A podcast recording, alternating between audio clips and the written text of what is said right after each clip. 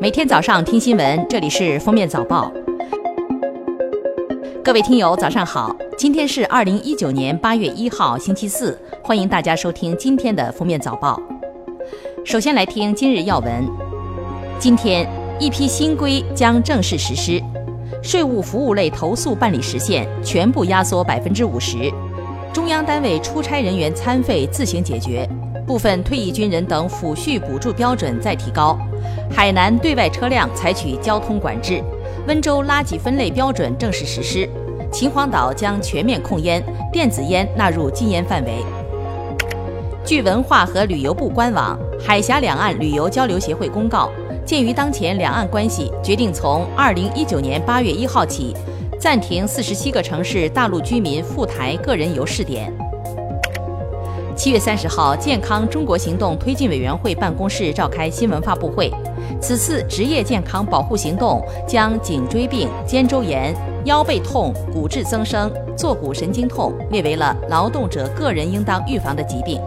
中国疾病预防控制中心研究员孙鑫介绍，这些并不是法定的职业病，但它们都是与职业活动有关的疾病。他认为，未来也有可能列为职业病。七月三十一号，国家统计局发布数据显示，二零一八年城镇居民人均住房建筑面积三十九平方米，比一九七八年增加三十二点三平方米；农村居民人均住房建筑面积四十七点三平方米，比一九七八年增加三十九点二平方米。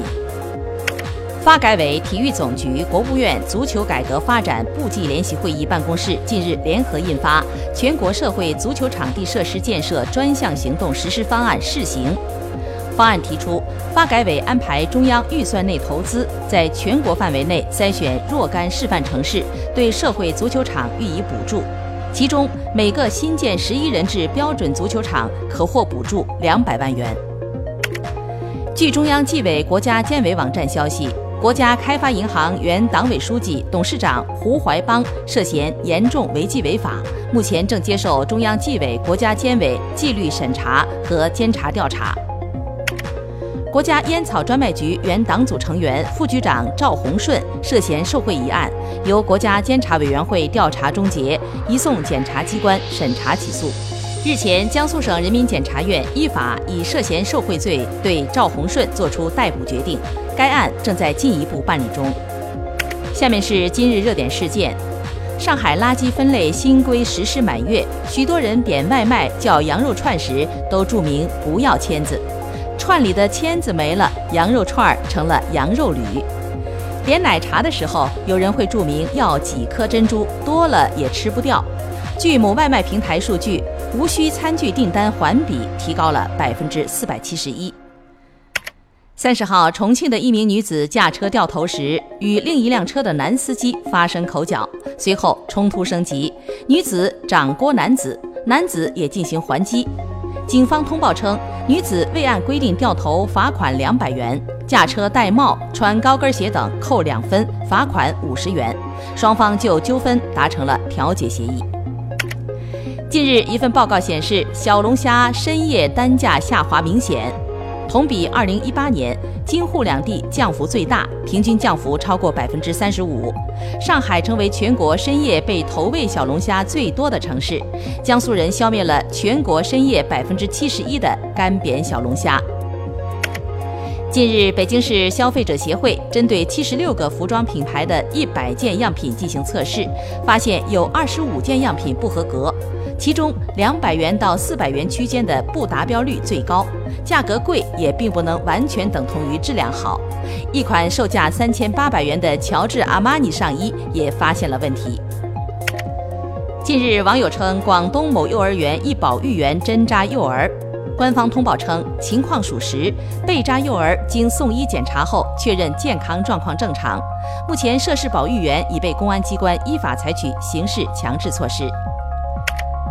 最后来听国际要闻。七月三十号，日本厚生劳动省发布消息称，二零一八年日本人均预期寿命连续七年保持增长，并创历史新高。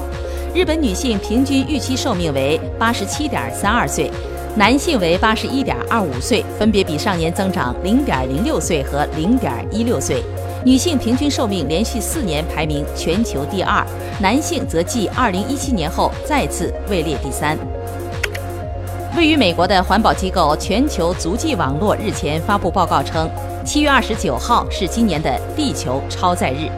即人类已于当日耗尽了二零一九年一整年的自然资源预算，比二十年前提早了两个月，并创下了新纪录。近期，欧洲多国经历高温天气，英国剑桥某处录得三十八点七摄氏度的高温。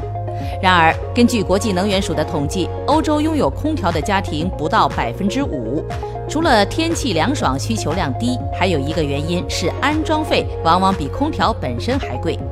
在英国，每台空调安装费达一千英镑；法国更是贵得离谱，一百平方米公寓安装空调的成本超过一万美元。据澳洲新闻频道。澳大利亚前残奥会游泳运动员阿什利·考克伯日前为该网站撰写一篇实名报道，举报澳大利亚游泳队曾在比赛中作弊，在伤残等级分类测试前对运动员们进行非人虐待，以便在2020年残奥会上占据有利地位，指示运动员模仿症状，以便被归类为脑瘫。